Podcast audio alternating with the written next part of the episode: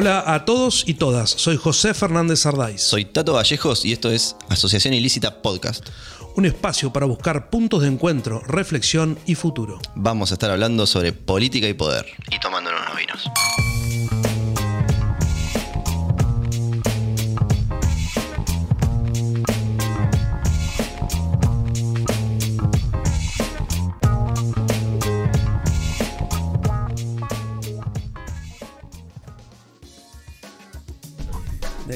Nació en Algarrobo hace 65 años, pero pasó casi toda su vida en Bahía, tiene dos hijas, y estudió abogacía en La Plata. Fue abogado de la Subsecretaría de Trabajo de la Delegación de Bahía y de la UTN, de- en la inicio de la democracia. Hasta 5 es docente. Se afilió a la Unión Cívica Radical en el 82 con el regreso de la democracia. Arrancó militando en la Juventud Radical. Integró la Comisión Nacional sobre la Desaparición de Personas, la CONADEP local. Su primer cargo político fue concejal del 85 al 93, después fue diputado provincial, concejal de nuevo, diputado nacional, secretario letrado del Consejo de la Magistratura, secretario parlamentario, prosecretario parlamentario ahora. Tenés 65 años, Sí. a los 28 arrancaste como concejal, llevas 37 años eh, cobrando de la política o tra- trabajando en la, en la política. Cuando los seguidores de mi ley los ves hoy, que hablan de la casta política que se perpetúa, los cargos y demás, ¿sentís algún tipo de interpelación? En absoluto. Gracias por venir. Obvio. Bueno, muchas gracias a ustedes por invitarme. No, en absoluto. Creo que es vocacional y que es una, eh, una vocación, una carrera. Creo en las carreras políticas y creo que yo hice una, una carrera que las posiciones las gané legítimamente y siempre ha sido de manera democrática. Y luego, bueno, han premiado mi experiencia, mi compromiso, mi confiabilidad. Eh, podía haberme desarrollado en otro ámbito, me gusta mucho lo que hago y, y bueno, este, me siento útil desde ahí, así que no, no, no siento remordimiento por ser un hombre de la política. No, ahora viste que está todo el mundo con esto de Sí. La casta, la casta. no, de la Sí. casta y de Sí. en coche, entonces por eso. Pero... Histórico dirigente radical. ¿Quién fue Alfonsín para vos? Bueno, alguien... eh, ¿Y qué significó eh, para el país, no? Claro, eh, alguien este, providencial. Yo, eh, vi- viste, es un contrafáctico decirlo porque, pero bueno, si Alfonsín no hubiera existido, yo creo que la democracia no hubi- hubiera sido un intento fallido. Tuvo tanta determinación. Ahora estamos viéndolo a ese Alfonsín que, bueno, eh, voluntarista, decían algunos, ¿no? La democracia se come, se cura, etcétera. Pero él entendió en medio del gobierno lo que pasaba, que tenía que cambiar.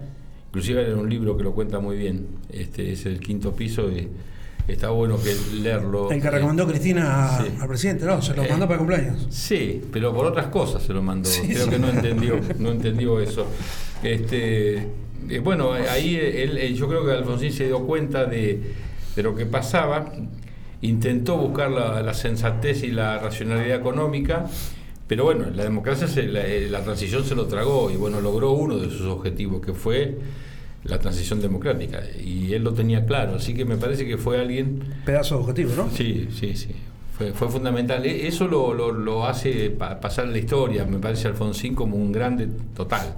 Y en lo personal, bueno, es el que nos el que nos desvió de la, de la tentación de la violencia, porque eh, ahí en. Yo me afilié en el 82, pero lo conocí a Alfonsín en el 70 y pico, en La Plata, eh, donde, viste, ser de radical en la facultad en los 70 era como decir que era un tibio, era, un- era Claro. un, eras un amargo. Y, este, y Alfonsín nos dio esa dimensión de lo progresista, del compromiso, que nos, nos dio una vía para no ir con los montoneros, para no ser, no ser violento. Eso me parece que fue claro. ¿Por qué decís Alfonsín eso? Bueno, porque era una, una opción eh, en, en el radicalismo, eh, era una opción piola, era una opción que, que- que- el tipo de compromiso este, eh, de progresismo, de, de- de idea humanista, de, de idea de, de luchar por ideales, este, sin, sin la violencia, porque las opciones, si vos llegabas a decir que eras balvinista, radical balvinista, te, te hacían pis desde de arriba, ¿no? Este, esa era una, una situación insostenible. Entonces Alfonsín fue una opción para los progresistas, para los jóvenes idealistas de, de- de los 70, fue una opción que evitó que muchos abrazáramos la idea de la violencia, porque eso era lo que hacía, porque vos ibas a la universidad y que era lo de la JP, era lo que te movilizaba Claro. políticamente. O la izquierda. O la Vos, eh, ¿y qué es el radicalismo en esos términos? Porque Alfonsín plantea eso, Hay un radicalismo previo, hay un radicalismo democrático, hay un radicalismo hoy. Está, está, está siempre eso en discusión. Yo creo que Alfonsín intentó darle una, una, una visión socialdemócrata, pero el radicalismo no es una sola cosa. Es un poco eh, una cosa en las grandes urbes, en las grandes ciudades, otro poco en el interior. A mí me gusta decir que es un partido del centro, ¿no? Siempre defendió la, los intereses de las pequeñas clases medias.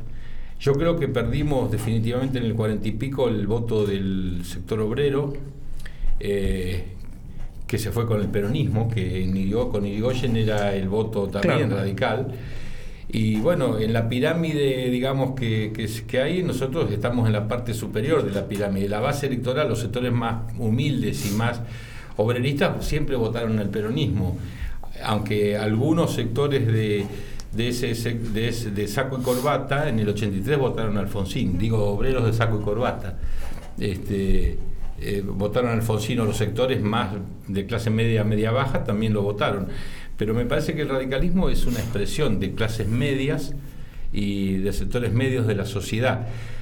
Eh, los sectores altos o la derecha siempre nos votó gratis a los radicales. ¿Qué significa? Y que, nos- que porque como nosotros éramos la valla frente al peronismo, nos votaban sin, sin- Usted. hasta que apareció el PRO, que es un partido, un partido que los representa mejor, que representa mejor la expresión de la derecha conservadora en la Argentina, y bueno, se sintieron más cómodos votando al PRO después del 2001, cuando vino la, la situación económica. Pero este, con los radicales.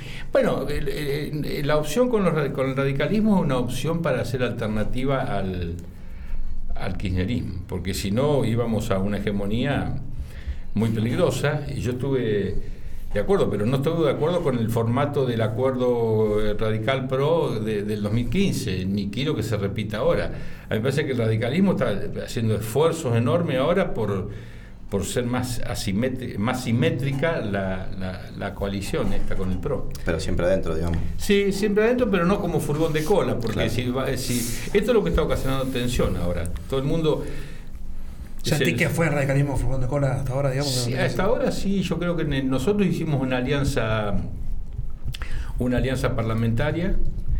Este, fue un partido muy disciplinado. Macri no se podía quejar de los, de los- en los cuatro años porque el radicalismo. No jodió. eh, pero no, bancamos cosas que este, algunas, algunas en el Parlamento, todas las leyes se le votaron, todas las cuestiones fue uniforme. Pero bueno, ahora me parece que también tenemos que tener un candidato a presidente y tenemos que tener candidatos en todas las eh, jurisdicciones. Y eso le, le molesta porque eso genera una tensión. El PRO no, no, no acepta esa, esa cosa, esa lógica de que los radicales intenten imponer. Inclusive ahora van a ofrecer muchas cosas y esto que aparece con mi ley, bueno, es, un- es claramente una, una situación que, que genera más tensión. Yo creo que esta semana hubo novedades interesantes respecto a eso. Eh, bueno, le dijeron, eh, dice, no hay que nombrarlo a mi ley. Bueno, en algún momento hay que hacerlo, ¿viste? Sí, sí, está, existe. Existe. Negándolo, negándolo está. no, no, no va a desaparecer. Tampoco, tampoco. ¿Sos gorila, Juan Pedro? Eh, no, me, me- me enseñó Alfonsín eso. Mi padre era un gorila pobre, era, se, se- les haría espuma por la boca cuando hablaba, pero la pasó mal. Yo no viví la, la época esa brava del peronismo donde se perseguía al que pensaba distinto, se afiliaba de prepo, todas esas cosas. En mi, en mi casa pasó. A mi madre la afiliaron de prepo, este, mi padre lo amenazaron echar del trabajo, y entonces mi viejo era un gorila exacerbado. Eh, Puteaba a los peronistas en todos los colores. A mí no me pasó eso, no, entonces no. eh, ¿Qué recuerdas de cuando era chico de eso? de las discusiones en casa de mi abuela con mis tíos, mis tíos se hicieron peronistas encima y mi padre se mantuvo radical. Y, y recuerdo eh, los fin de año, las, las peleas entre los hermanos. Esto dice que la grieta, bueno, antes también se. Claro, se- eh. Pero se- claro. se- ¿Ves similitudes, digamos, entre la- las cenas de fin de año de ahora y, y las de esa época? Bueno, un poco eh, así. El tío, mi, mi tío mayor, este, era, había, había ido por esa vía del peronismo porque la salida de esos años era el peronismo y casi todo. Y los, como era el mayor, los, los más chicos lo siguieron al, al- al- hermano mayor. Y mi padre, que era el segundo, quedó, quedó radical, convencido, ¿no? Como ¿Vos sos el radical por tu viejo? En gran medida. eh, es decir, no sé, pero, pero eh, tiene que ver. Yo de, a los 15 años me pegaba carteles en el pueblo con mi, con mi padre, que era, era miembro del comité. Entonces, decir que no tiene nada que ver como, como, hacerse. Eh, probablemente tuvo mucho que ver. Vos participaste acá en la CONADEP, en Bahía. Un momento importante. ¿Por qué terminaste ahí y cómo fue ese logro? Bueno, yo empecé a presentar algunos recursos de habeas corpus cuando en el 81, cuando recién me recibí de abogado, ya terminaba la dictadura, pero había eh, cosas acá en el juzgado federal, en Bahía. Patrociné a varias familias que de detenidos a disposición del Poder Ejecutivo. No desaparecidos. No, bueno, pero eran detenidos a disposición del Poder Ejecutivo que, en ese, que ya, en la última etapa de la dictadura los habían blanqueado. los habían blanqueado y pasaban a ser detenidos a disposición del Ejecutivo. Bueno, eh, armamos una comisión de derechos humanos en el Comité Radical. ¿Por qué llegas ahí en la dictadura? Porque es fácil, digo, en plena dictadura hubo pocos abogados que se animaron en distintos lugares, hubo muchos radicales que se animaron. ¿Cómo se llega a eso, a animarse a presentar a Corpus y demás? Bueno, el compromiso, la, la idea de que, de que Alfonsín nos había insuflado un poco esa, esa idea, ver, eh, el ejemplo de él, que venía en colectivo acá al Juego Federal de Bahía Blanca a presentar este, habeas corpus. Eh, era medio como un compromiso, entonces te, pedían eh, la juventud radical. Entonces yo empecé a militar con eso, armamos una comisión de derechos humanos en el, en el partido y empezamos a recabar información después de entrar a la democracia sobre los desaparecidos de Bahía Blanca y los detenidos, lo que había pasado. Y bueno, después el doctor Cabirón este, me propuso a mí, al chino Reta, del partido, eh, miembro de, de la filial CONADEP de Bahía Blanca. Y Alfonsín dictó un decreto, que yo lo tengo en un cuadrito. Hicieron un decreto para crear la filial Bahía Blanca y estoy ahí con, varios otros eh, bahienses, ¿no? Eh, que formamos parte de la, de la CONADEP. Fuimos los primeros en ir a una mañana muy lluviosa, llena de tensión y de miedo. Además, fuimos a los primeros que reconocimos la escuelita en Bahía Blanca. Eso, eh, Alfredo Malicia, que después se enojó mucho con nosotros, pero era un dirigente de la PDH y él fue un poco el, ¿En dictadura eh, fueron a la escuelita? No, no, ya, pero bueno, pero era cuando, era cuando los muchachos calaban todavía la, bayoneta y, y, viste, había que estuvimos horas esperando porque no nos pedían dejar entrar al quinto cuerpo, hubo que llamar el ministro del Interior, que sí, que no, hasta que, bueno, a la tarde nos permitieron entrar, fuimos con testigos y se reconoció ahí la... ¿Por qué se enoja Malicia? ¿Qué pasa? ¿Qué pasa con el radicalismo? El radicalismo participa de la recuperación de la democracia por un juicio como el juicio de la Junta y demás, pero después el radicalismo es, corrido de ese rol o intentan correrlo desde el relato de ese rol. Sí, punto final y obediencia de vida y, esas cuestiones que, que, por eso te digo, este, Alfonsín había prometido eh, los distintos niveles de responsabilidad, etcétera. Bueno, este, ellos nunca le perdonaron a Alfonsín este, eh, la audiencia de vida eh, como sistema de juzgamiento, que era lo que primigeniamente había ideado Carlos Nino, ahora lo sabemos bien, ese gran jurista que tuvo Alfonsín, porque eh, hubo que voltear el aquel, aquel autoamnistía de los militares y hubo que hacer toda una estructuración jurídica, llevar a la justicia. Bueno, eso era el primero. Después cuando pusieron que los delitos que, se juzgaban eh, no tenían que ser eh, aberrantes o, algo, no sé cuál fue la palabra, eran todos delitos aberrantes. Claro, eh, obvio. robo de hijos, y, entonces no había, y entonces ese punto quedó de lado. Alfonsín volvió con la obediencia de con, con la obediencia de vida, con los grados de, y eso y después, bueno, hubo que dictar el punto final porque había que poner un punto final. Y, y eso nunca. Este, de todas maneras, eh, si él no hubiera hecho el juicio a las juntas este, y no se hubiera colectado las pruebas y no se lo hubiera acusado a los militares, olvídate, olvídate de que hubiera habido después juicio de la verdad, todo lo que hicieron y todo lo demás que hicieron después. se recuperó la democracia y ahí nomás fuiste concejal dos años después. Sí. Eh, ¿Cómo era ser concejal en los primeros años de la democracia? ¿Qué, qué recordás de eso?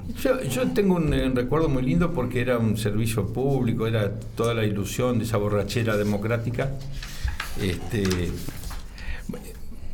Muy lindo. Yo me, me, quedaba, cuando no era concejal los dos primeros años, iba a ver los debates del consejo y me quedaba, eran de noche. Me quedaba hasta, la, hasta la una o dos de la mañana en, en, las gradas del consejo inspirando para, para, eran mis ídolos, iba con los concejales a, cenar con ellos después que salían del consejo, para mí eran toda una. Así que, Eran mis ídolos, dijo, ¿eh? Imagínate ahora alguien diciendo. Voy a ver los debates.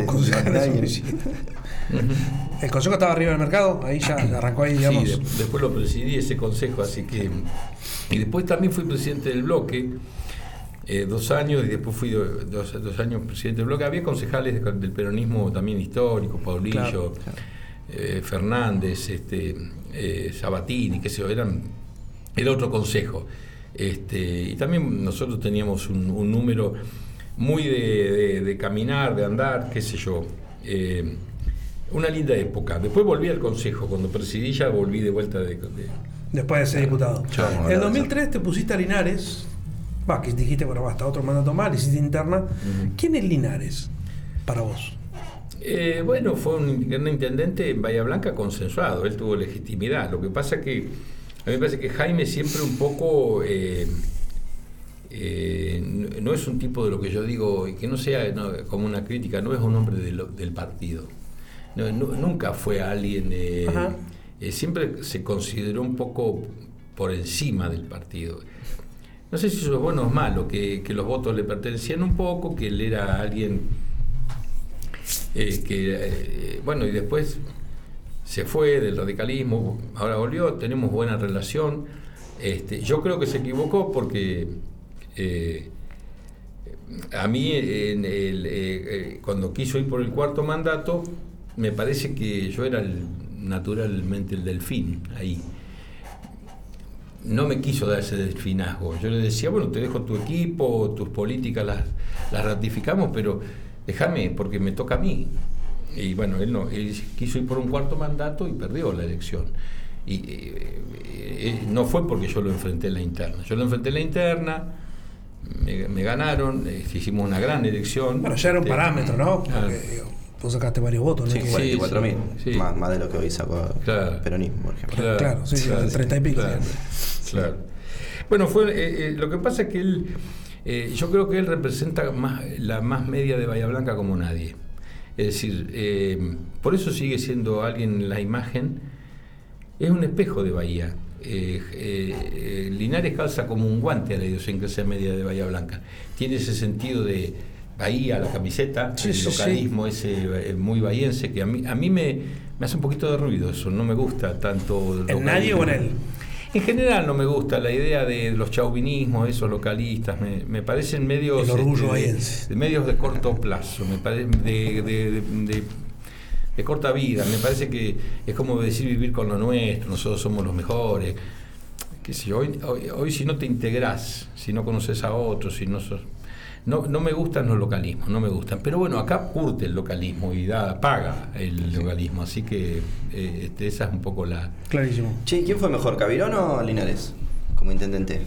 Bueno, eh, él, él, fue el predecesor. Linares fue más, tal vez más moderno, más innovador, tuvo algunas ideas eh, urbanas mucho más interesantes. Este, fue una persona que este, más, más joven, pero bueno, los cimientos los plantó Cavirón. Cavirón sí es una, es una eh, de la orga, del, sentido de, de, la entretela del radicalismo, digamos, de, del corazón mismo del radicalismo. Entonces, bueno, él tuvo ese delfinazgo, lo puso a Linares y después cobró vida propia. Tuvieron sus problemas también en algún momento en los, los liderazgos entre sí, ¿no? Inclusive se enfrentaron también. Siempre el liderazgo tiene problemas, ¿no? Las sucesiones son complejísimas en todos lados. Muy complejas. Ahora vamos a hablar de las sucesiones también. Pero antes, ordenaros intendente del retorno a la democracia hasta ahora, del mejor al peor. Eh, ordenar, bueno, yo creo que Juan Carlos este, y Jaime fueron en ese orden fueron los. los mejores. los mejores. A mí me parece que fueron mejor, los mejores.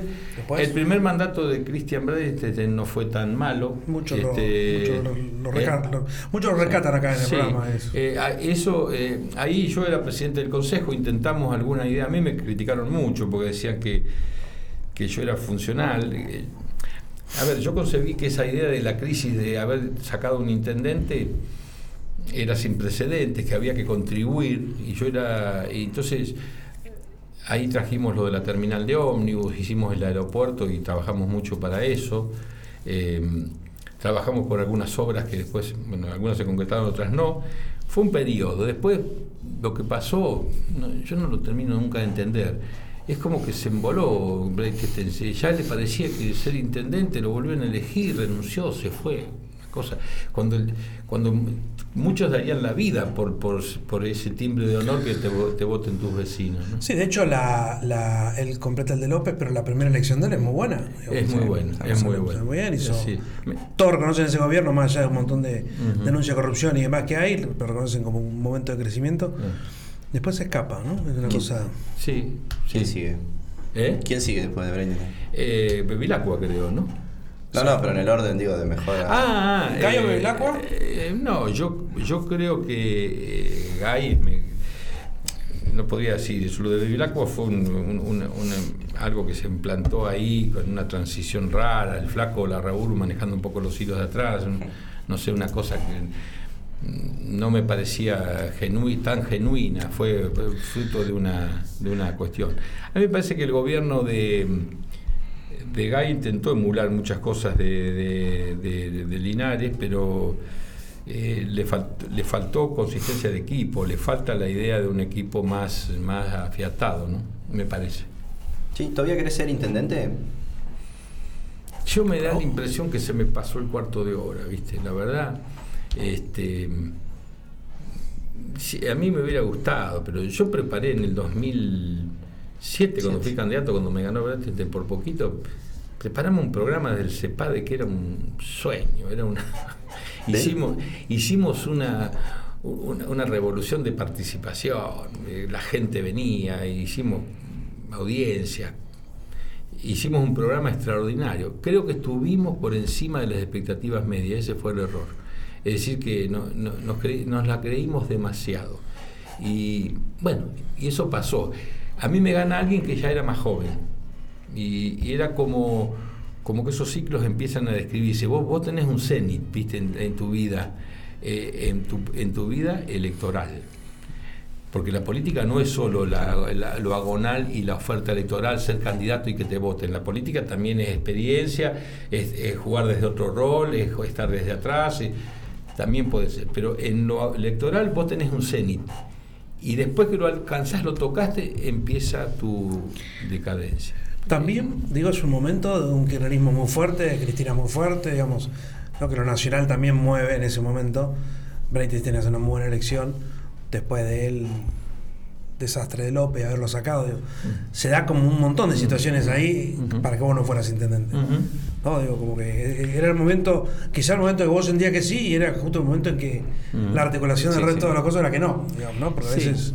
Yo, yo me la creí un poco porque, viste, era presidente del Consejo y creía que era el, el restaurador de la institucionalidad perdida y que la gente iba a valorar eso, ese rol y que me lo iba a reconocer en las urnas. Eso no, sucedió. No sucedió. Eh, fue un error de diagnóstico. El año pasado dijiste, trajimos figuras taquilleras que fueron capaces de llegar a la sociedad. Hablando por radicalismo ahora, principalmente por Manes y Lorenzo Natali. ¿Cómo te llevas con Lorenzo? Muy bien. ¿Le enseñaste de política? Él arrancó diciendo que no sabía que le tenían que enseñar. es un curso rápido, no, sé sí, quién hizo. Mira, tenemos una gran relación, gracias a Dios él se, se recuesta mucho en un poco la experiencia, lo que, y yo lo protejo. Lo protejo en el buen sentido, no porque soy un capo, digamos, que lo cubra, lo, eh, eh, protejo porque a mí me parece que la responsabilidad de la política, eh, cuando alguien viene a darte competitividad electoral, es, que esos fenómenos te ayuden a la buena política. No solamente al marketing y al, al boludeo, decir, bueno, me lo traigo y este, pongo una figurita y solo ganar elecciones. Entonces, porque si no empezamos con esto, que ya, ya está, los, radicales por supuesto que le sueltan los perros a cualquiera que viene nuevo. Sí, obvio. Este, dice, no, viste, este que, que, se traerá entre manos. Este, y la verdad que, que si vos hoy no tenés competitividad electoral, es decir, primero que te conozca la sociedad, y segundo que te, que te vote. te quiere elegir. Viste, podés tener las mejores ideas, pero... Y yo creo que es una incorporación valiosa. Está aprendiendo de a poco. Tiene miedo en dar algunos pasos, este, duda. eh, ¿Qué paso, pero- ¿Qué paso quieren que den? Y tiene Ah, miedo. bueno, a- a- él- la agenda, formar una agenda, viste, ser diputado. Yo, yo lo cuido porque yo no le intento decir lo que él tiene que hacer, ni, ni, ni, ni arrebatarlo, ni llevarlo, porque yo- tal vez yo no, no actuaría de esa manera. Yo soy más impetuoso, pod- eh, viste, más ansioso, vos querés hacer cosas. Cada uno es como es. Ahora, él me pregunta y si él me pregunta yo le doy una opinión. Este, eh, si se debe o no debe involucrar. Yo soy un tipo más involucrado, no mido riesgos. Hoy la política se hace, viste, un poco con más, con más táctica. Sí, obvio. Eh, todo el mundo analiza si me conviene o no me conviene hacerlo. Este, son otros tiempos, pero me parece que es una persona de buen corazón, que tiene, tiene ganas de servir, eh, tiene buenas ideas, no quiere, no le gusta la pelea, ¿viste? No le gusta la pelea, y es su estilo, así que yo lo voy a ayudar. ¿Y van a trabajar para que sea candidato a intendente? Él me ha dicho que eso lo angustia, porque le pesa un poco la, la- la- idea de que, de que crean que es una, una revista que vino a, eh, apresuradamente, sin, sin pergaminos y sin credenciales, a ya querer ser todo de la noche a la mañana. Y le digo, bueno, pero mientras que el- todo el mundo especule y hable de vos, deja que hablen, qué sé yo. Este, a mí me parece que es una, una, una cuestión, y si hay expectativa, y hay consideración, y hay espacio, y te animás, fíjate. No sé, no, eh, no creo que, eh, no, es, no es algo que él esté promoviendo, según entiendo yo. ¿no? No, pero no, no ves que por ahí es el mejor. A ver, dentro del radicalismo en Bahía, si van a una interna, no, no es el mejor candidato quizás electoral. Bueno, yo lo que les digo a los, a los chicos en, en el... En el Comité. El comité, viste, que siempre es un poco eh, complicado ahí, es complicado. Eso es complicado porque este, eh, depende de las opiniones, de, de- de las chances que tengan. Eh, donde llego a SAI, potros nacen, decía, decía este, Claro. y um, corran. Eh, a ver si, si alguno se consagra y se consagra. Pero al final del camino, traigan un candidato que mida, no un candidato Que alguien quiera elegir, que ¿no? lo quiera y elegir, no más, uno que quiera hacer ni nada más. ¿Con quién preferís competir? ¿Con Niña Moirano o con Tomás Marico? Que el radicalismo, digo, ¿no? El radicalismo. Una Bueno. interna. Bueno, me parece que con Nidia le daría más volumen. Me parece que es mejor siempre competir con el dueño del circo. El circo, Ah. con los payasos. Eso decía mi viejo. Son- No eh, te lo hice decir para que no quede grabado. ¿eh? Hubiese sido una gran frase. Sí. ¿Se aprende más de las derrotas o de las victorias? Mm, que es una gran pero yo creo que de las derrotas se aprende viste porque este eh, el, el- el que tiene estirpe política tiene que estar preparado para también para eh, eh, para defender tus ideas eh, y estar dispuesto a perder. Hoy lo que pasa que en el mercadeo electoral hay muy poca gente dispuesta a tomar la posta si, si ve que va a perder. Entonces, anotarse si, si tenés alta chance de ganar, todos juegan seguro. Entonces, a veces, yo en el año 91, este, mirá, Cabinón, el primera primera que lo enfrenté, Cabinón era candidato a intendente, a, a gobernador. Linares candidato a intendente. Y yo por bancarlo Alfonsín, que era Alfonsín y Pugliese era el candidato, fui candidato, a, precandidato a intendente. Era como ponerme delante de una, de, un- de una, de una máquina a vapor que venía. Y bueno, fui. Creo que arañé la minoría. Eso, eso, eso fue un- una derrota grandísima, pero me valió el reconocimiento y a los dos años siguientes me eligieron diputado por el valor Claro. de haber de- defendido la- los colores en ese, en ese momento. Hay que estar dispuesto. Algo así contó Feliu en su momento, Y- y cuando fue contra. Y no, sí. no. Cuando fue contra Linares en su momento. Eh, inauguramos una sección que se llama 100 Bahiense dice. Le preguntamos a la gente cuál es el primer, el principal problema que tiene Bahía. Hubo un millón de respuestas. Si vos tres. pegás un par de las que dijo la gente, te regalamos los posavasos de asociación ilícita. Si no, no. A ver si estás en sintonía con la gente. ¿Cuáles son los problemas que dice la gente principales de Bahía? Alguno. Hay cuatro como muy grandes. El agua. Muy bien, el primero. Eh, el, el segundo problema, eh, yo no lo comparto porque la gente debe decir que la contaminación por el polo petroquímico. Aparece, pero no está entre los primeros. me alegra eso. Aparece, aparece, pero no está entre los primeros. Eh, ¿Por qué no lo compartís? ¿Qué te porque, parece? porque yo creo que hay que industrializar las ciudades y, y- y- y- y ser antiindustria nunca fue. Yo hice leyes para que fueran sustentables las industrias, no para erradicar las industrias. A mí me parece que, que el problema es que no hay, no hay de, segunda generación para el empleo, pero que las industrias tienen que estar, tienen que estar. Pero tiene que haber controles sobre eso. Ah, bueno, a ver, bueno, contaminar sí contaminan. Tiene que Hay haber que ver de qué forma equilibrarlo. ahí. No, por Vos la ley, como ley Tunesi, Sí, que sí, la del claro. CTE, Bueno, Medio Ambiente y que la han demás. abandonado, ¿eh? La han abandonado. El, otro problema que tiene Bahía es el, el problema de la cultura, que me parece que, eh, digamos, poca oferta cultural. Este, eh, a ver, a ver, a ver, el otro problema que tiene, Algunos son muy, muy, muy. el tránsito. día a día, claro, eh, sí. El tránsito. Tránsito y calle como la puteada. todo el tiempo. El calle y el tránsito y, y te diría... Te lo vamos a dar, mira. Muchas gracias. este, sí, eh, yo creo que hay problemas que, que- Seguridad lo tocan bastante. Sí, la aparece entre, aparece Sí, entre sí, los principales. Viste que la seguridad nunca, está- nunca es electoral, ¿no? Nadie. No, claro. Hay una cosa que sale mucho en los focus, eh, laburando, digamos, como ven las- que es que la gente que no confía en que nadie pueda resolver la seguridad. Claro. Entonces es como que un tema que estamos todos preocupados, pero nadie cree que, que nadie pueda, digamos. Entonces es Es- una cosa rara el tema de, Sí, de la hay mucho seguridad. guitarreo también con eso, ¿no? Sí, ¿qué te lo, que está, parece? lo que está Olvídate. pasando ahora con el narcotráfico es una tragedia, ¿viste? Pero bueno. Mm. Hablábamos de los problemas bahienses, ¿no? Tenemos a Manu Ginóbili, a Pepe Sánchez, a Rodrigo Palacio, Lautaro Martínez. Todos bahienses que triunfaron afuera, reconocidos en el mundo. eh, o sea, si alguien, si afuera conocen Bahía Blanca es por esas personas.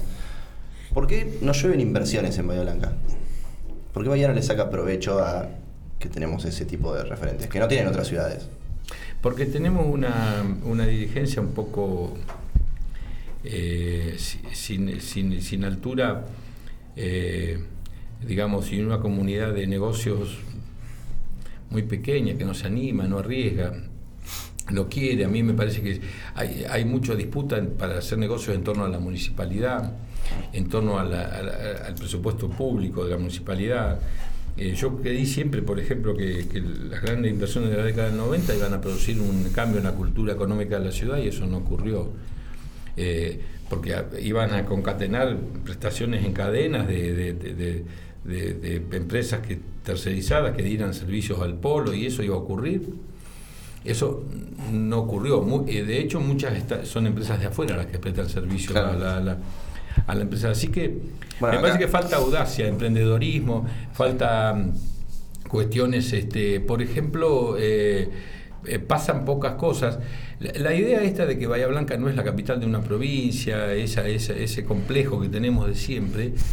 Yo he estado recorriendo últimamente Neuquén, Paraná, he estado en Corrientes Capital, eh, las ciudades importantes de la Argentina, y hay transformaciones increíbles en muchas sí. ciudades. Acá en Bahía, viste que cuesta, sí, viste, ¿Y termina quién, siendo- y quién tiene que convocar eso? Pues es que todo el mundo plantea, ¿no? como que todo. Incluso lo que mencionás vos lo mencionó también López acá mismo, eso de empresas que trabajen para el polo petroquímico. ¿Cómo, Sí, cómo no sí, tenemos sí. un polo en- Claro. alrededor de todo eso? O bailar que f- planteaba que Bahía es una ciudad de fenicios, más comerciantes, más Sí, chata y sí, nada más. sí, digo. sí. Eh, qui- qui- ¿Quién es responsable? Porque vos hablar de los dirigentes, vos sos parte de esa dirigencia y la dirigencia es amplia. ¿Quién Bueno, debería convocar eso? Plantearse desafíos que sean, a ver, como, así como pasa en el país, que nadie quiere pagar los costos. Claro. Acá pasa lo mismo, los liderazgos se amoldan a la idiosincrasia y nadie le propone desafíos a la ciudad.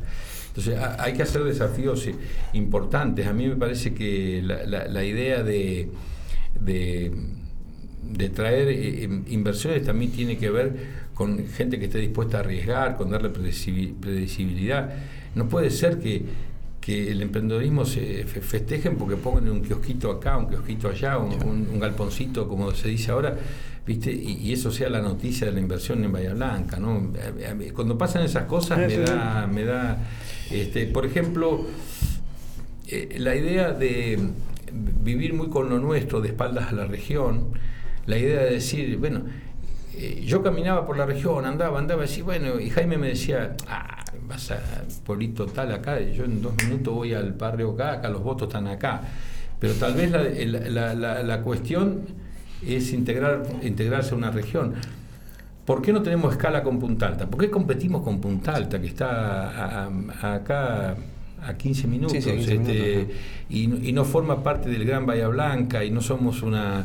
¿Por qué no integramos los dos puertos? Eh, a mí me declararon persona no grata, por ejemplo, porque yo dije que había que poner una silla a, punta alta en el puerto de Bahía Blanca, casi me matan el proyecto de, que hicimos.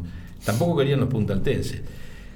Pero, pero digo, me parece que vos tenés que encontrar escala de un mercado y tenés que, para eso, integrarte regionalmente por ejemplo, ¿cómo puede ser que los bienes culturales nuestros no se compartan en la región?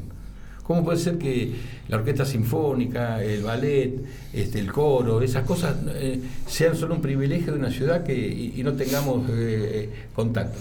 Algo bueno que le pasa a Bahía es la universidad, porque me parece que la universidad sí tiene una, una visión este, y la gente de, la región la valora mucho. Pero porque mucha, este, mucha gente de la región viene claro, Porque viene o la utiliza. Entonces, a mí, a mí me da la impresión que es, eso. Después, faltan también acuerdos, porque no puede ser que el que se maneja la caja del puerto y el que maneja la caja de la municipalidad, y ahí está la, la, cuestión, ¿no? Este, habría que complementar. Y la caja de la universidad, que de la cual no habla nadie, ¿no? Que es bastante, mm. bastante... El segundo presupuesto más. Bastante grande. Bueno, al fin y al cabo, ¿le hiciste una cama a Rodolfo López? ¿Vos con la Rabulo lo voltearon? No, eh, vos sabés que Carlitos Ocaña siempre me, dice, me decía, a mí no te apures, no te apures, no te apures. Ocaña era concejal en ese momento, era concejal.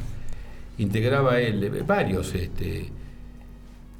Hay alguien que se olvida, por ejemplo, Rubli Boskov no era, no era mm, concejal, pero de afuera decía, ¿qué pasa? Que el consejo no acciona. Yo creo, sinceramente, que la, decisión eh, se pudrió todo cuando se difundieron las escuchas y los audios por el U2 ahí no nos quedó en el Consejo margen de acción para, decir, porque ya no era una cuestión judicial, que de hecho no fue por la cuestión judicial, si estaba mal hecho o no, no es que, nunca tenés que comprobar un delito. Lo que hace el Consejo es un juzgamiento político, de un, de un hecho que los hechos existieron, los audios estaban. Entonces se tomó una decisión. Yo creo que que no fue complot, que, que la Raburo empujaba, iba al consejo, pero iba siempre a vernos y a decir qué pasa y averiguar, estaba detrás de toda esa cuestión, probablemente, pero yo no urdí ninguna maniobra, no hice ninguna cuestión para que se difundieran las cintas, no me, no, me, me, eh, me, vinculé con eso en absoluto. Y tomamos una decisión, me tocó, yo hubiera preferido que eso no ocurriera, eh, de hecho te lo digo, este, pero bueno, me pareció que esa era la mejor decisión. No ¿Seguís creciendo lo mismo? Sí, yo creo que no era defendible. Había, había hechos que, en ese gobierno que dejaban mucho que desear, mucho que desear, ¿viste? Mucho que desear. Y, que luego no se hayan podido, o que se hayan, eh, por la teoría del fruto del árbol envenenado, en la justicia no se hayan acreditado esas cosas, porque la prueba recolectada era nula, porque estuvo mal o por lo que sea, está bien, bueno, eh, todo el mundo tiene derecho a defensa, pero eso no quiere decir que los hechos no hayan existido. Bueno, vamos a la casta de la que habla Milei. ¿Hay una corporación de políticos que se protegen unos a otros? Sí, mira, yo, yo te, para ser sincero, creo que la política eh, tiene que explicar un fracaso.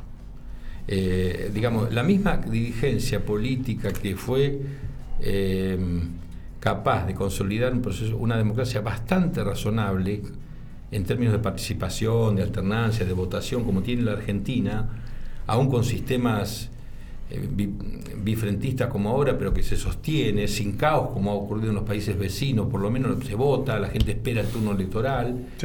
Esa misma dirigencia que consolidó eso, que fue tan valioso, fue incapaz de, pautar un rumbo de crecimiento, desarrollo con inclusión. Y, no, el, tema económico social retrocede desde la democracia, desde la refundación de la democracia en, forma sostenida. Entonces, eso es un fracaso. Entonces, ¿la gente a quién se lo va a adjudicar? Aquí, aquí probablemente no sea toda responsabilidad de los políticos. Eh, quiero decir una cosa. Eh, por ahí es más fácil para los políticos cuando la sociedad no está tan tensionada por un conflicto de intereses como tiene la Argentina. ¿eh? Sociedades que son capaces más de ponerse de acuerdo en general sobre rumbos hacen que la dirigencia política sea más eficaz en orientar. Ahora, cuando hay una tensión La Argentina tiene un conflicto de intereses tan agudo, tan agudo, que la, la situación política, la, la política es incapaz de conducir un modelo de desarrollo. ¿Ese conflicto de intereses es de guita? Sí, sí, nadie quiere ceder, nadie quiere ceder. Bueno, hay una Argentina que cree eh, excedentaria en los excedentes del campo y que portando como eran antes del 30, eh, eh, sin valor agregado, vamos a vivir de eso. No existe más eso. No existe más, ni va a volver a existir eso. Eso es un sueño, una nostalgia. La otra Argentina es la del peronismo, la de vivir con lo nuestro, de la sustitución de importaciones en la década de- del 45, que es un modelo que se agotó ya con el Rodrigazo, explotó por los aires y que desde entonces subsi- su- subsistimos. Entonces, la verdad es que ninguna Argentina ni la otra. Hay que crear una nueva matriz, un nuevo acuerdo político con matriz productiva, exportación abierta al mundo, y hay que compensar, porque si vos tenés, por ejemplo, como, como dice un economista, un dólar competitivo para, para exportar, eso implica salarios bajos. Claro. Este, porque el tipo de cambio alto implica salarios bajos. ¿Y, y, y qué le das al, al laburante? ¿Cómo, cómo, ¿Cómo haces? Bueno, este gobierno vino, planes, planes, planes, repartamos lo que no tenemos y eso tampoco es un modelo de... de- la pobreza sigue, la inflación sigue, los problemas... Este, Esos siguen. dos modelos explotaron. El gobierno de Macri no pudo solucionar el problema de la pobreza ni de la inflación, y el gobierno de Alberto tampoco. Ujú. Entonces vos tenés los dos grandes espacios políticos que no lo lograron. Eh, la encrucijada de la gente es terrible. Sí. ¿Yo qué, Claro. qué elijo ¿Por frente qué, a eso? por qué lo van a lograr ahora? Sí. Porque yo creo que se aprendió porque, porque por eso creo que el radicalismo tiene que tener un rol mucho más importante, porque nosotros, eh, a ver, nosotros- que no lo tuvo durante no, no, nosotros hablamos de una diagonal. El modelo eh, de modernización eh, y de apertura al mundo eh, con, con tinte capitalista que intentó Macri fracasó. Sí, sí. Fracasó. ¿Por qué fracasó? Yo creo que fracasó por falta de política, fracasó por descoordinación, fracasó porque creer que la idea era eh, eficientismo empresario. Creo que la Argentina necesita de acuerdos políticos que le den sustentabilidad a un programa hay que hacer reformas fiscales, reformas impositivas, reformas laborales, hay que hacerlas. Pero el asunto es cómo las haces con tiempo. Ahora dicen, no, el problema fue el gradualismo. No creo. Tampoco la Argentina puede, puede creerse que haciendo lo mismo pero más rápido, como dice el macrismo, Va a andar, sí, va, va a andar. porque tenemos 40% de pobres, ¿viste? Claro. Entonces a mí me parece que eso no, no funciona. Fuiste concejal varios años, diputado otro tanto, secretario del Senado, ya lo, lo- lo que decíamos antes. ¿Para qué sirven los vos viviste casi dentro de un poder legislativo Mm. casi toda tu vida, digamos? ¿Para qué sirven los poderes legislativos? ¿Sirven para algo? Sí, yo creo que para lo que más sirven es para, eh, eh, no solo para lo, lo- lo constitucional de las leyes, sino para, eh, para buscar acuerdos. La- ¿No en- terminan siendo los lugares donde el Ejecutivo manda y dice, che, quiero estas leyes, pum, vean cómo logran y punto? Sí, lamentablemente porque... Pero también eh, eh, no te olvides que la salida de la gran crisis del, del 2001, cuando estallamos por los aires, salió del Congreso. El acuerdo salió del Congreso. Entonces hubo acuerdo entre los partidos. Entonces, eh, la idea de que, por ejemplo, el kirchnerismo ahora en el Senado, ¿qué hace? Rompe la esencia misma del, de- del- del Congreso. ¿Cuál es la- el alma del Congreso? Que vos tenés que funcionar sobre la base de un piso mínimo de acuerdo. No todo acuerdo. Pero si vos te peleás todo y terminás todo llevándolo a la justicia y no, son, incapaces de dialogar, porque hay un de- decisionismo unilateral que hago lo que se me canta y si te, tengo la mayoría y vos haces lo que quieras y no me interesa, eso no es el Congreso. Eso lo hacen porque sí. De Bueno, caprichoso, yo- dejaron, no, yo- Cristina tiene un tiene un, un objetivo, tiene una obsesión ella, tiene una obsesión. Yo creo que, que su poder este, se ha achicado, pero ahí en el Senado ella maneja con mano de un puño de hierro. ¿Qué obsesión tiene? Tiene una obsesión por terminar y saldar los problemas judiciales, eso, eso es evidente. Y, y si no alcanzan a, la- la- a reformar la Corte y hacer la Corte, eso no va a ocurrir. Hay algunas causas. Pero ¿cuánto temor puede llegar a tener por la justicia si, qué sé yo, un expresidente se murió eh, con causa todavía por cumplir? Bueno, ella O sea, dice- que, ¿cuán- ¿cuánto le puede llegar a tardar la justicia a- Sí, a Cristina? sí. Ponele si la necesitara. Sí, pero Si viste, también eh, es el futuro, ¿no? Este, es el futuro, es el, la historia también, ¿viste? Yo, yo creo que además está el tema de su hija. hay, hay, hay- intentaron con el lawfare, intentaron con esto, con lo otro. A mí me parece que la causa cuadernos, la causa, este, de- digamos, de los hoteles, del lavado, y esas son causas muy complicadas, muy complicadas. Este, no sé, hay que, hay que terminar con la obsesión de tocar la justicia. ¿La justicia es una- un poder corporativo? Sí. ¿Hay que reformarlo? Sí. Pero una cosa que vos lo quieras reformar para hacerla más democrática, otra cosa que la quieras reformar para que, para que decida a favor tuyo, ¿viste? Eso no es una reforma judicial.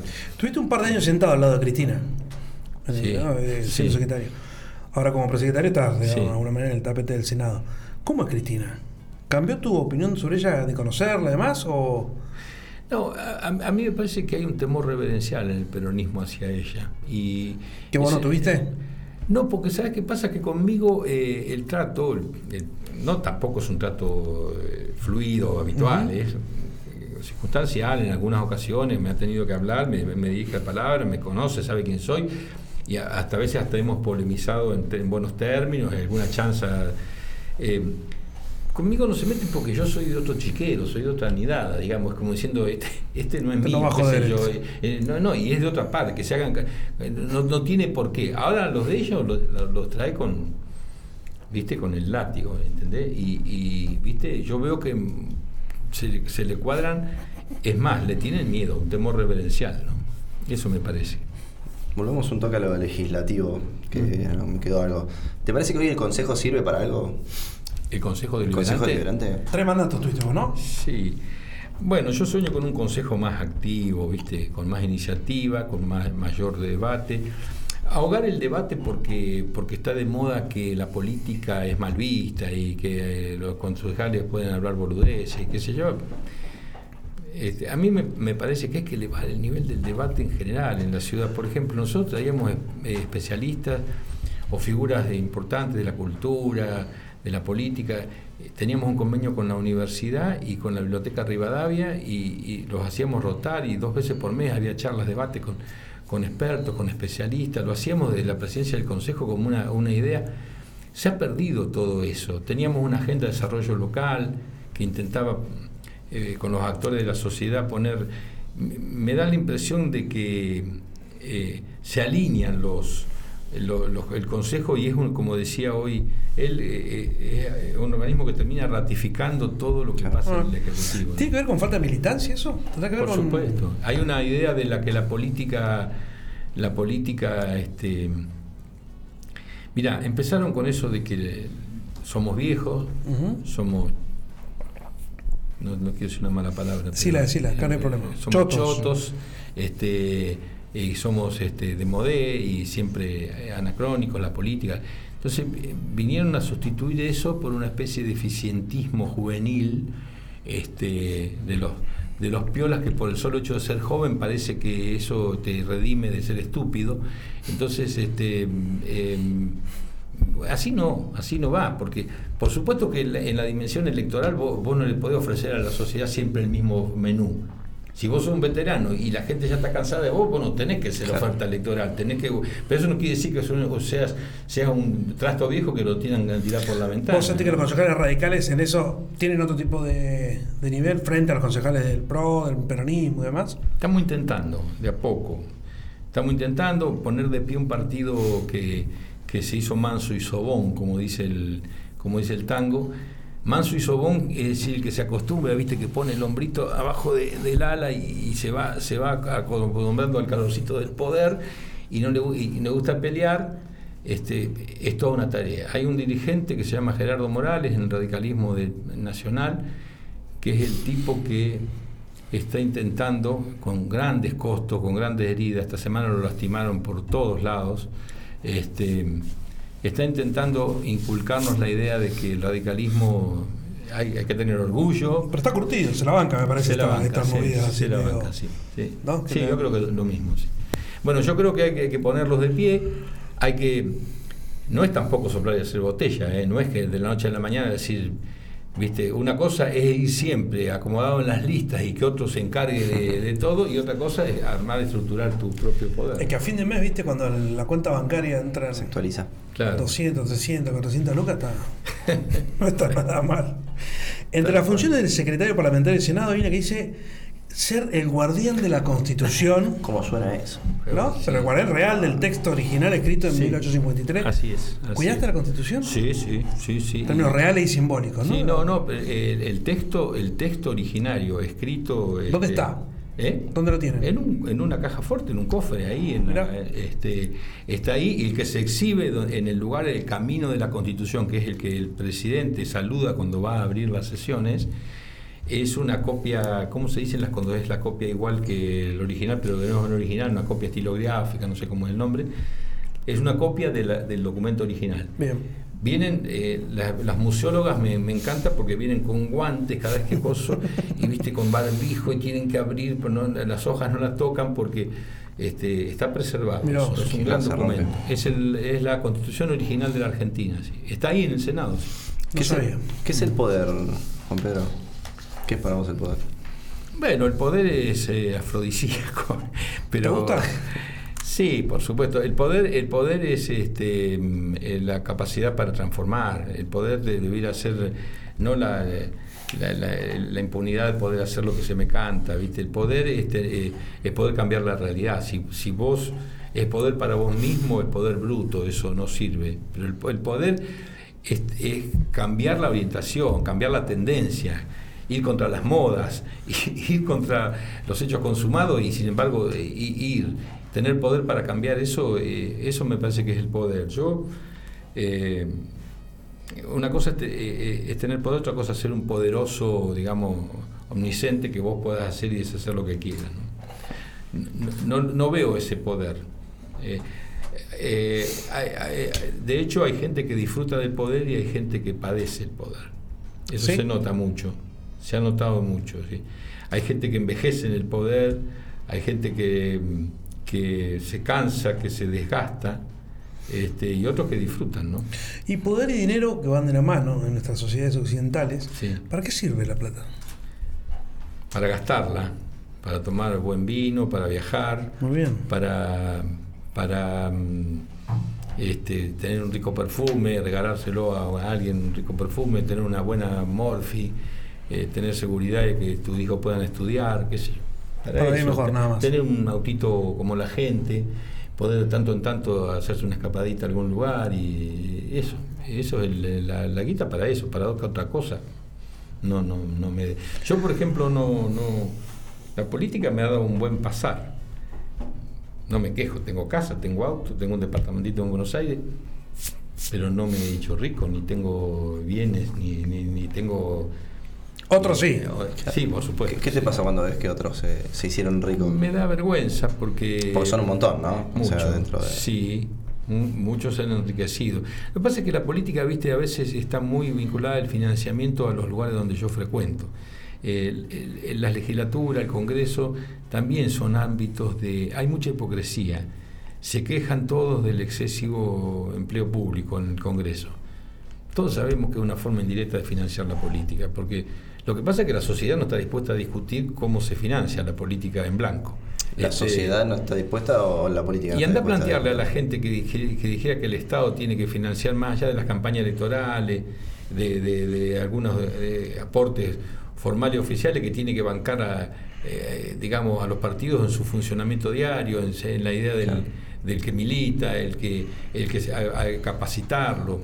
Este, entonces vos tenés una organización nacional como es el radicalismo, y mañana eh, caen todos a la provincia de Entre Ríos y qué sé yo, y bueno, y que, ahí hay un tipo que va a ir a agarrar su auto, ¿viste? Y va a reservar el hotel, y va a llevar a los dirigentes, y va a llamar a los periodistas, y va a organizar, y, va a hacer la política. Eso es militancia, y, ese tipo que tiene que poner la de la de él, nada más, y si no tiene... Este, entonces tam- también pensar que la política es gratis o se hace vocacionalmente es, una, es un, sinsen- un sinsentido.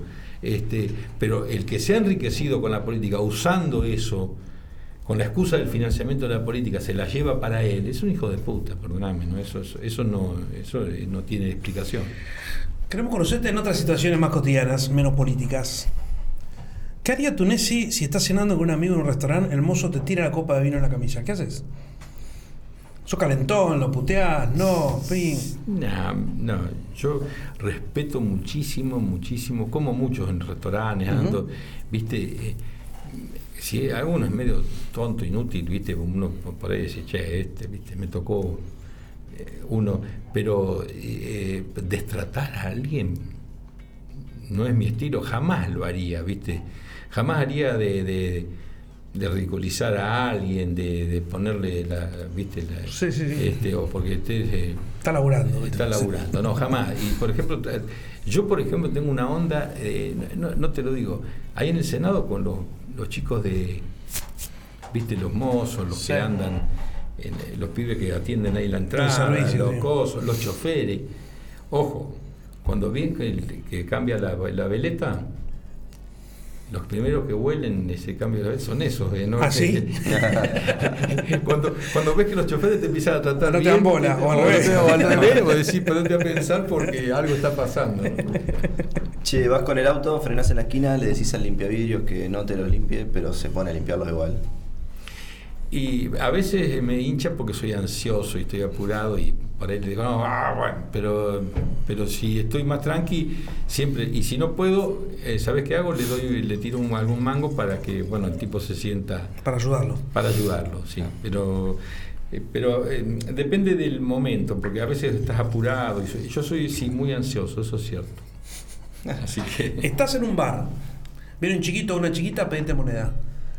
¿Qué haces? ¿Qué, qué- viste que esto es una discusión eso, ¿no? Y es algo Sí. cotidiano para que nos pase a todos. Sí, a mí me parece que los dueños de los bares y los restaurantes tienen que garantizar un poco, porque mm, una cosa es que un, chi- un chiquito venga y te pida y vos lo podés hacer y le das, y otra cosa hay pibes que por ahí se ponen eh, medio densos, ¿no? Bueno, eso ya es otra historia, qué sé yo, si, si, si, si viene en buena onda, este, vos le vas a dar. En Buenos Aires ahora pasa mucho eso, que entran a los restaurantes y, y a veces a mí me da pena porque los, los, los, los echan con malas artes de adentro, ¿no?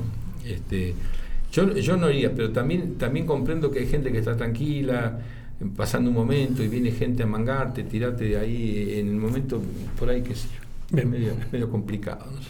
Juan Pedro, viste que acá muchos se quejan del sueldo del intendente que, que es abultado. Eh, ahí en el run hay algo de. Lo tienen que modificar los legisladores porque justamente por la ley orgánica.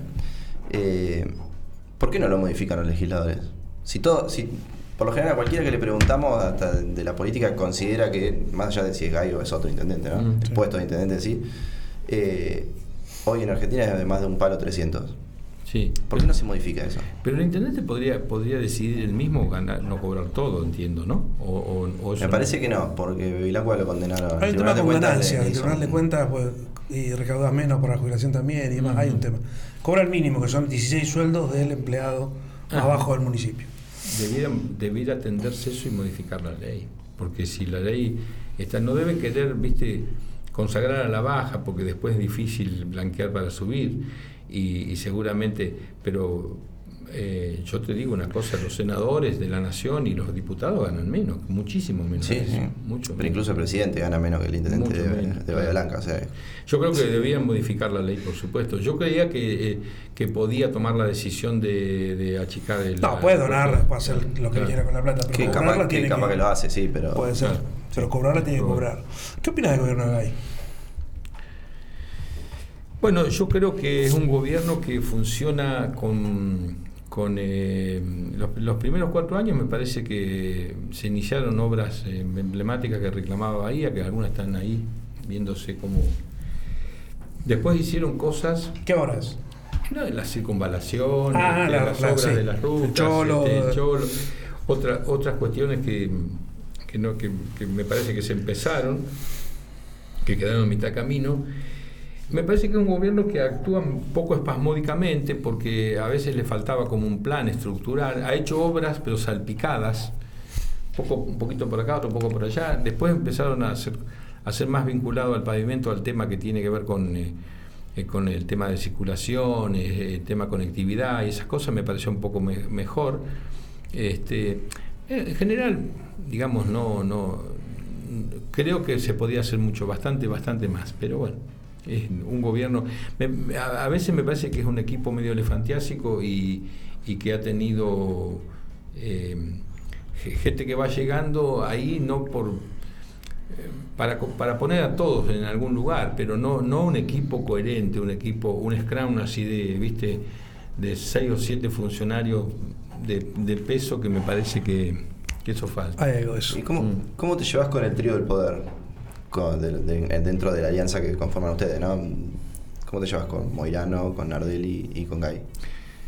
Yo con Héctor lo conozco de mucho antes, este, tengo una relación personal, cada vez que recurro poco a él, lo he invitado muchas veces, le- pero bueno, no habrá sentido la necesidad de hacerlo, pero con Nidia y, y el otro chico eh, Nardelli ni, cinco de, de bola, no a mí me parece que ellos son los que han, han planteado esta un poco la idea de, de- de la- de los viejos que no servimos para nada, esas cosas. Pero bueno, eh, tampoco son pibes, este, hay gente No. que, que, que, que como Nidia tampoco es una, una- un- no es una, una criatura, ¿no? No, claro, claro que no. Pero me mayor. me parece que eh, tienen una cuota de poder este, y la ejercen. Y bueno, yo no estoy entre el círculo de sus amigos ni la gente que, que, que valora. Han preferido tener otros interlocutores en el radicalismo. Yo creo que eso tiene una dosis de especulación. eh, pero bueno, bueno, yo no les puedo decir lo que ellos tienen que hacer. Tampoco digo que son malas personas, no estoy diciendo que, que- que tienen esa lógica, esa visión. ¿no? El radicalismo tuvo algunos cargos en el gobierno local. Ahora Esporte, Tucat y Caputo en las áreas de seguridad. Reta está en producción ahora. Margo y Cuartucci, que por ahí estuvieron más afuera, pero siguen siendo radicales, eh, fueron secretarios en el primer periodo. ¿Te, te parece que fueron pocos? Que no sirvieron, que no fueron inst- institución. ¿Qué, qué, qué, qué ves ahí? Yo pienso que, que- que sí, que nosotros... Este, eh, a ver, lo que pasó con el PRO en general es que nos tasaron a la baja. Al radicalismo lo tasaron a la baja porque fuimos a una elección y como esa elección fue mala para nosotros y la gente ya tenía decidido votar a Macri. ¿La no, interna eh, Ursino está hablando? o- Bueno, y la- acá la interna Ursino fue un, fue un, un error. Yo, yo no- Claro. eh, no, no acepté, eh, planteé que eso no debía ser. Yo había acordado una lista de concejales integrada con GAI porque me parecía que eso en ese momento no era oportuno el desafío.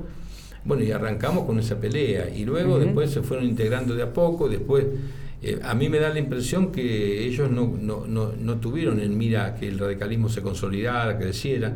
Nunca se armó la mesa de Juntos por el Cambio acá en Bahía Blanca. Este, los interlocutores son todos. Eh, el intendente habla con uno, con otro, con el que sea. Yo creo que eso es- ahora se está ordenando un poco más. Este, y, y bueno, eh, eh, iba poniendo uno u otro funcionario, este, no, no muy en consulta con el radicalismo, pero me parece que había gente más valiosa, muy valiosa, que podía haber hecho aportes y no... No hay demasiado cacique en el radicalismo, entonces tenés que hablar con todos, porque tenés que hablar con todos también. Y no Sí. culpa de los dos lados, como Sí, decís, che, porque sí, no es que el radicalismo es uno y bueno, hablo con un líder y punto, ¿no? Como que. Bueno, eh, pero eso se fomentó también. Este, Claro. no, no quieren no quieren hablar porque mm, a ver, no quieren hablar porque es más fácil eh, digitar el interlocutor. Y bueno, el chiste es un quilombo, son un lío, no se ponen de acuerdo, al final viene uno, viene otro. Un poco es eso, pero, pero a mí me parece que hay que homologar eh, una línea de, de- diálogo, de comunicación y debiera respetarse la forma, los partidos. También tuvimos algunas experiencias en las que yo me hago cargo, me hago responsable, con el tema de, de algunos concejales que bueno, después jugaron mal. Este, yo no, no me hago el distraído. Latana. Sí, sí, bueno, eso, eso fue, fue, pero yo hice respetar porque en ese momento fue la decisión del plenario de mi partido y esa era la candidata. Bueno, después no salió bien. No sé tampoco cuánto habrán hecho para contener del otro lado, ¿no? Pero bueno, eso es parte de otra historia. Eh, dos funcionarios, los dos mejores funcionarios son funcionarios de- del gobierno de Gay. ¿Qué viste hasta ahora? Que no sean radicales, ¿eh? Eh, yo lo vi muy bien al que es concejal actualmente, ahora el presidente del bloque, eh. Schuller. Me, me- me gustaba, me gustaba su forma de, de- de- de abordar. Este, me parece que hacía la, la- la distinción. Tenía buena relación también con el que fue diputado ahora, con este Compagnoni. Compagnoni, y me gusta mucho la presidenta del Consejo Deliberante, este, Vos sí. eh, ella que era consejera escolar, ¿no? Claro. Cada vez que, que hubo algún inconveniente, algún problema, siempre solícita, muy amable, siempre me devolvió los llamados, me llamaba. me con- eh, tal vez tiene que ver con mi relación, pero no sé. Chopper, Compañani y Baur- No, no, no es casual que también son los personajes más componedores también, ¿eh? Claro. dentro de, de lo que es el pro, digamos, los tipos Sí. que más se acercan a redes y más. tienen- Claro. Y después, bueno, eh, con, con el, con el secretario de Economía yo tengo una viejísima y larga relación, porque lo conozco de, de antes, este, pero tiene un bajo perfil. no Sí, sí, está administrando la guita, eh, digamos. Administra la guita, exactamente. Exactamente, dentro de lo posible que no pase nada. Y después algunos no los conozco, no, sinceramente no conozco. A veces, créanme de esto que digo, eh, cuando vos te metés mucho en una agenda nacional y estás muy vinculado a eso, como me pasa a mí, eh, perdés un poco de contacto con, lo, con el trasero. De Leo nos decía algo similar, que también está con él. Nos decía, no conozco tanto de adentro. Claro, claro. ¿Con la coalición cívica? ¿Hay buena onda o no? Con De Leo, Sí, por ejemplo. mirá, De Leo muy salió bien. radicalismo, en algún momento hizo alguna interna. Muy ¿no? buena onda, y fue salió el radicalismo, él fue en esa interna grande, fue candidato, fue el cuarto candidato. Sí, En 800 votos creo que sí, era. Él y Reta, ¿no? Sí. Eh, claro, y Reta también. Y, eh, él, este, mm, después estuvo eh, en mi lista de concejales cuando yo fui intendente, candidato a intendente. Este, tengo, eh, me parece que es un- una persona dedicada. Ahora estamos en una luna de miel con Lilita, así que muy bien, Todo bien con- porque con Andrés. Todo bien con Andrés. sí. Che, dirigente del Frente de Todo, ¿a quién rescatás? Un par, de acá de Bahía. Bueno, Marcelo Feliu me parece que, que es un es un desperdicio de que no que no haya jugado levante su perfil porque me parece que es un, un pibe que también da la más media de Bahía pero es un político con habilidad que ha cuidado mucho su carrera Ya no sé si es un pibe, ¿eh? era un pibe sí, Era un ¿no? pibe, Ya- ya- era un pibe, ya- 20 años claro, es cierto Eh, a Susbiele lo conozco de cuando peleamos también en esa, en esa elección él fue candidato y fue por, por- por una fracción del peronismo, pero no lo conozco tanto, tanto, tanto demasiado. Y después tengo relaciones con la, la vieja troika del peronismo, lo conozco a todos los de mi generación, pero no, no, no conozco. A mí me parece que el Frente de Todos lo que tiene es que tiene una propuesta demasiado ideologizada para lo que es la media de Bahía. No digo si esté bien o esté mal, me parece que les va a costar mucho trabajo que esta sociedad eh, termine reco- eh, aceptando eso. Porque, Hizo una buena paso Subieles, ¿eh? Contra Gay en- hace dos años. hace- Mm, sí, sí. sí. dos años. Bueno, pero, Estuvo que tan él, mal, digamos. pero él tiene un toque local, fue un basquetbolista Claro. reconocido, Claro. fue una persona este, eh, que, que también tenía esa cultiva, ese- esa idea de, De la del, bahía, del, del bahía blanquismo, digamos. Exactamente. Che, ¿cómo ves la lucha de la sucesión de Gay en Juntos adentro? ¿Sabes algo? ¿No va a ser de nuevo él? ¿Están seguros que no vaya a ser de nuevo él? Yo pregunto siempre lo mismo, pero a mí me aseguran que no. Bueno, ahora que se habilitó la red red, yo creo que hay que ver si no hay otro que mida. Este, él ha dicho que no, pero Si nosotros le ponemos a Lorenzo y no hay otro que mida como Lorenzo, algo así sería. Ahí está, mira, vos tenés dos candidatos que. Gay dice que no, Lorenzo dice que. mm, que, eh, ahora, ¿es fácil en los partidos, si vos sos el que tiene los votos, decir que no? No, no es fácil, no, no es fácil porque vos te- después tenés que, ya, ya tus cuestiones personales, no, no, yo tenía otro plan de vida, que Claro. te van a decir, cuando necesitaste, quisiste, te apoyamos, ahora te necesitamos, viste, es muy difícil, por eso digo que yo no me atrevería, a mí me parece que lo que dice, eh, hablan de Nidia, eh, no sé si ella sería una gran eh, candidata, me parece que es una persona que sabe, que sabe conducir, que tiene poder de, de mando, pero no sé si sería una, una candidata, digamos, taquillera. Y lo que veo por ahí abajo, Menos. por eso yo sigo pensando que no sé cu- cuánto... cuánto este, ¿Lorenzo el próximo intendente entonces? bueno, eh, bueno, Lorenzo Gay, la interna, ¿te No, imaginas? yo no lo estoy promoviendo, pero yo te quiero decir que todo ¿A lo quién que nos promovés? dé- No, eh, he, he dicho, mira, mi objetivo es que un radical vuelva a la intendencia. Y si puedo ayudar en eso, eh, lo voy a hacer. Eh, todo lo que nos da competitividad electoral, luché años para que nos devuelvan un diputado, porque Bahía Blanca no teníamos sí. diputado. Bueno, vino Lorenzo, que dice, bueno, un poco que Monzó, un poco no sé más, amigo de Manes. Mane hoy la rompe. Eh, lo banca a Lorenzo. Lorenzo ha votado con el bloque radical. Eh, va a los actos radicales. Pareciera que le gusta ser radical, ¿por qué no lo vamos a, a reconocer que nos ayude con su competitividad? Después se verá quién es, si no es él o será otro, no sé. ¿Te parece una burdez que planteen que sea otro? Me parece bien lo que decís. Máximo pateó el, pateó el tablero, no tan fuerte, pero pateó ya dos veces.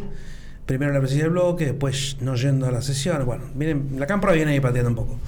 Vos que viste varias sucesiones de liderazgos del peronismo desde chico hasta ahora, hablaste de las armas en un momento hasta ahora, ¿no? ¿Cómo puede terminar esto? Mira, yo, yo creo que va, el gobierno no tiene vuelta atrás, no, tiene, no se compone más. Me parece que lo que hizo eh, eh, Máximo de... Son, son cosas estrambóticas, ¿viste? A mí me parece que eso sirve. Yo voy a quedarme con el discurso, voy a quedarme con, la, con la, el, lo testimonial y el futuro. Vos cuando sos presidente de bloque, ¿sabés quién fue presidente de ese bloque cuando yo fui diputado? Eh, Agustín Rossi. Ese era un presidente de bloque rompe portones, ¿viste? Bancaba lo que viniera. Lo que tiene que hacer un, un presidente de bloque es defender a su... El presidente de bloque fue Chacho Jaronaski, el presidente de bloque fue Agustín Rossi, ¿viste? Fue eh, eh, esos tipos que defendían, Ricardo Gil Lavera, que yo fui su secretario, defendían a su, a su, a su partido, a su divisa, y a veces aún en contra de sus propias convicciones. Si vos querés jugarte la tuya, dedicate a otra cosa. Eso no, no, me, no me parece. Yo creo que el gobierno está muy fragmentado y está muy, muy obturada la, la, la, toma de decisiones, porque en un mismo ministerio hay tres o cuatro opiniones distintas. Y, y, eso es imposible. Se obtura la toma de decisiones. Ahora lo vas a ver con el tema energético, vas a ver. Entonces, el gobierno está como, luce como paralizado, como que no pueden, no, y no hay forma que lo recompongan, que lo recompongan. Que lo Me parece que no termina bien, pero nosotros no vamos a empujar al, al gobierno, no tenemos que empujar al gobierno. Me parece que sería un error, ¿viste? Los halcones y los de la ¿Alguien lo plantea? ¿eh? ¿Alguien lo plantea? Están con eso, ¿viste? A algunos se les ocurrió hablar de la Asamblea Legislativa, ¿viste? Yo digo, no están hablen apurados, de la soga. ¿no? Claro, están apurados. No hablen de la soga en la casa del horcado. Me parece que están locos, ¿viste? Eh, eh, una nueva crisis no es cuanto peor mejor. Si esto vuela por los aires, ¿vos, vos quién crees que va a pagar las consecuencias? Entonces, la consecuencia va a pagar lo de siempre, la gente más humilde, la Obvio. gente coso, lo que están mal, ¿viste? No, no, yo no, nunca compartí eso. A mí me parece que el presidente tiene que terminar. Este, creo que van a desdoblar la elección de la provincia de Buenos Aires. ¿Hay algo de data alrededor de eso? O es un- Bueno, hay varios proyectos presentados. Ahora, este, uno de eh, Joaquín de la Torre presentó un proyecto en el, en el senador que es de, es de Juntos. Este, Tucumán ya desdobló. Tucumán ya desdobló. Este, yo creo que no que no, no hay eh, idea. No creo que Cristina vuelva a ser candidata a presidente, como algunos sueñan. Este, me parece que Insaurralde puede ser un candidato que una al peronismo de la provincia de Buenos Aires. Ellos intenten quedarse con Buenos Aires, refugiarse ahí. Me parece que esa es la, la lógica por donde van y a Alberto le va a costar mucho una re reelección porque no va a tener base, base electoral, me parece. ¿Alguna más para ir cerrando? Dale. ¿Qué crees que aportaste vos para mejorar la calidad de vida de los bahienses en todos tus años de política? Mira, eh, tener una visión proactiva y no una visión sesgada cuando ejerces la función. Yo nunca fui legislador con gobiernos eh, de afín. Fui, durante todo el periodo de Dualde fui diputado provincial y traía jardines de infante para Bahía Blanca. Traía. Participaba en la decisión de la gestión de, hacer varios jardines. No voy a contar porque no quiero pasar factura. Hicimos la ruta 72 te puedo asegurar, les puedo asegurar que si no me ponía pesado como me puse a tal, esa ruta no se hacía. Tengo que ver con eso, y la gente lo reconoció, porque fui, insistí, insistí, insistí. Hicimos una ley para, para amigar la industria con la ciudad, para que se controlara el medio ambiente seriamente. Hicimos dos leyes importantes para, para que de acá para el sur, Villarino, Patagones y toda el área de secanos sean área diferenciada y todavía siguen pagando la mitad de los impuestos gracias a aquella ley. No son parte de la pampa húmeda, rica y productiva. Y bueno, hicimos muchas cosas, este, eh, y eso lo hicimos desde la, desde la oposición. ¿Y eso porque era otra, otra la política? Digo, por conseguir una ruta, más allá que vos jodas, jodas, jodas, jodas, del otro lado alguien dijo que sí también. Bueno, porque hubo una oportunidad, conseguimos un fideicomiso, eh, se vendió no sé qué cosa y había un fondo y, había que poner obras y armar una comisión y yo lo hice y presenté el proyecto y fui y me moví, bueno, y sacamos, sí, había una decisión, pero había, había posibilidades de, de que vos gestionabas entonces yo privilegiaba. Después siempre cuando se cortaba la cinta del jardín no era yo el que cortaba la cinta, ¿eh? no, es que venían y me decían, Igual de Jaime, este, Iván Jaime o el que fuera, sí, exactamente. por la época. Tengo muchos amigos y amigas que dicen que fumar marihuana ayuda a la salud mental de la persona. ¿Fumaste alguna vez? ¿Qué pensás del uso recreativo, no, medicinal? Yo creo que no, no eh, a ver, fumé en eh, Arte Tempi cuando era muy jovencito en La Plata, cuando probé, pero después nunca, no sé, tengo mi prejuicio. Eh, yo pienso que, mm, eh, digamos, no, hay que hacer tanto rollo con eso, ¿viste? No me parece que sea un tema que es la, entrada a las drogas duras, etcétera, no me, no, me parece, pero bueno, ¿viste? Los especialistas saben, saben más, más que... No, hay mucha discusión sobre eso, así que... Mm, mm, sí. Yo, yo no, no puedo La próxima tenemos un porro, ¿eh? te dije. La próxima Eh, ¿Por qué crees que tenemos los mismos problemas de siempre? Hace 40 años que participás de política activamente, por lo menos, y, y, tenemos siempre los mismos problemas de pobreza. Bueno, algo dijiste hace un ratito de que cada vez peor, digamos, del regreso de la democracia. ¿Por qué pasa eso? Porque repetimos un patrón de conducta, porque, porque este, somos incapaces de ponernos de acuerdo sobre, sobre eh, transformaciones y cambios necesarios, porque tenemos pensamiento anacrónico en, en muchos aspectos, porque la Argentina se ha quedado, eh, se, ha, tornado un país electoralero, ¿viste? Electoralero en el sentido del poder por el poder, este, porque acá se hacen cosas que fracasaron en todos lados. Esto de tener elecciones cada dos años complica todo una recuperación a lo que pueda llegar. Sí, podría ser, pero para eso habría que reformar la constitución. Entonces yo ya creo, creo, que no sería. A, mí me, a mí me da la impresión que hay algunas ideas extravagantes en la Argentina que se pudieron hacer cuando había plata y. ¿viste? Pero ahora ni siquiera con los commodities a, a 600 dólares la soja y con el petróleo a más de 100 dólares y con todas esas cosas que tenemos de eso. ¿Y por qué eso tampoco no se puede? Porque ya se agotó todo, todos los esquemas, nos gastamos lo que teníamos y nos gastamos los flujos y nos gastamos, eh, digamos, lo que la, reserva de capital, todo nos gastamos. Entonces yo creo que si no generamos divisas, no vinculamos una economía al mundo y no generamos empleo genuino de calidad con inversión, ¿qué es gobernar? Vos me preguntaste, ¿qué sería gobernar? Generar trabajo, de calidad o no, pero trabajo en el sector privado, estoy hablando. Eso sería gobernar generar trabajo en el sector privado, porque yo dar empleo público no es que sea malo el empleo público. Pero eso es fácil decirlo, digo, la gente está repodrida de la política de los gobernantes, no al estilo 2001. Yo que están podridos en serio, digo que nadie resuelve nada, ni uno ni otro. ¿Qué, le decís a esa gente? Pues sí, hay que generar laburo bien, pero digo, no hay. No pasa, no se hace.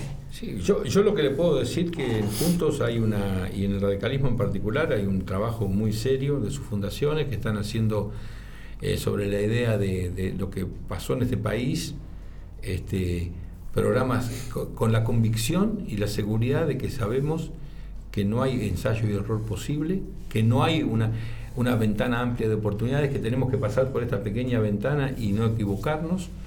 Eh, y que hay que actuar con mucha, con mucha prudencia, este, yo creo que la gente va, va, a entender que hay que ir hacia un meridiano de la sensatez, que hay que pararse en el centro, que el centro es la racionalidad, no los extremos, no lo loco, no, eso es, eh, eso es propuesta de, mágica, lo que van a decir desde los extremos, disconformismo, es calentura, pero no es racionalidad. Bueno, y por ahí va a ir la política, me parece que hay que aventar la grieta, hay que aventar a los... A los este... Pero la grieta es funcional, ¿le sirve a todos a la larga? Algunos, ¿eh? A todos no sé si nos sirve. Al país no le sirve. No, no, pero Al- bueno, existe desde cuándo Mm. la grieta. Sí, a, a estos extremos de, de- de meter todo en la grieta, ¿viste? Yo creo que hay que recuperar el diálogo democrático y que hay que acordar. A mí me parece, que- si vos me preguntás cómo, cómo, cómo harías la- las cuestiones, vos hay que establecer reglas de juego. Eh, eh, hoy lo escuchaba al, al exministro Hernán Lacunza, que es un tipo que es radical, ¿viste? Porque está con el PRO, pero es de origen radical. Y él dice, eh, dice cosas eh, que, que vos no podés este, discutir. Eh, si vo- vos tenés que promover lo, lo que sea lo, lo- lo- que es exportable, lo que se pueda vender hacia afuera. Digamos, todo lo transable es vendible y todo eso se tiene que producir en la Argentina para que haya dólares y que no haya cuellos de, de botella. ¿viste? Y hay que hacerlo pa- para exportar y hay que quitar presión impositiva y hay que lograr que haya seguridad jurídica, hay que lograr instituciones fuertes, hay que trabajar para eso. El camino es complejo, no, no, no, no hay otra, otra, otra vía, ¿no? Me parece. Llevamos mucho tiempo. Sí. Vamos. Juan Pedro, ¿a quién sumamos, a qué político o política sumamos acá para tomarnos un vino entre los cuatro y charlar con las cámaras apagadas? De, de acá de De, Bahía. de- De que quieras. Ah, bueno, yo lo traería, qué sé yo, si fuera, eh, si fuera, no fuera de mi partido, traería a Federico Pinedo, por ejemplo, que fue eh, un presidente provisional del Senado, un conservador eh, exquisito, culto. ¿Tenés que- relación con él? Sí, sí, fue presidente provisional del Senado. Como- si fuera de mi partido, traía, no sé, un hermano mío que es Ricardo Gilavera, somos como, como los chanchos, ¿viste? Porque este, fui su secretario de. Y, y es una cabeza jurídica, un constitucionalista. un Ganó tipo- ahora el Colegio de Abogados, Ganó, ¿no? gan- ganó el colegio, ganó el colegio de abogados. Y si pudiera, mm, este, no sé, revivir a alguien, qué sé yo, traería acá. Bueno, de acá de, de- de- de Bahía, los tipos que. Jean Paul, por ejemplo, es un, es un tipo eh, que nunca fue exitoso en Bahía porque los que, viste, nadie, nadie es, eh, como se dice en su, en su propio Profeta en su- profeta en su tierra. En su tierra. Entonces, este, con sus errores, con sus excesos, con sus demás, un talento. Este, gente que, que nos representó bien en, en Bahía Blanca, este, bueno, la traería a conversar con nosotros, porque de ellos aprenderíamos. Traeríamos Parte Te- del loco tiene anécdotas como para para arriba. para, lo- para arriba. Tengo amigos este, con los que frecuento mucho. Este, eh, ahora, por ejemplo, ¿qué te puedo decir? Eh, mi amigo, soy amigo de Gerardo, el presidente de nuestro comité. Es un caso interesante para hablar. Y ahora tengo otro nuevo amigo que me quiere mucho y que tengo muy buena relación, que se llama Facundo Manes, que es una persona que está construyendo un, un nuevo relato y, y está, está intentando instalar una nueva épica con un discurso innovador, interesante. ¿Va por la presidencia? Yo creo que va. Te falta un gobernador. Tenés a Manes y a Lorenzo. en los- Falta un gobernador. Falta alguien ahí en el medio. Falta alguien, sí, pero él es una persona eh, decidida, eh, y yo lo veo, eh, es como un meteoro lanzado a... y no, va a parar. Bueno, suficiente. No en esta mesa, pero tenemos voucher para darte después de los amigos de Milano y Gran Central Café para que vayas a morfar con quien quieras vos. ¿No? Qué, qué bueno. Sí, pero podés, sí, podés invitarnos a, no- a nosotros y seguimos disfrutando esta charla. o bueno. Nada. Eh, después te vamos a mandar el, el voucher. Bueno, para que- muchas Gracias a Gracias. Pati y a Nano por la, por la buena onda. Gracias, Juan Pedro. Gracias, eh, gracias a ustedes, muy amable por invitarme. Cuídate. Ha sido, perdone si hablé demasiado, pero bueno. Es, No, no, impecable. Impecable. Después lo, vi- Gracias. lo viralizamos en las redes. bueno, Gracias. muchas gracias.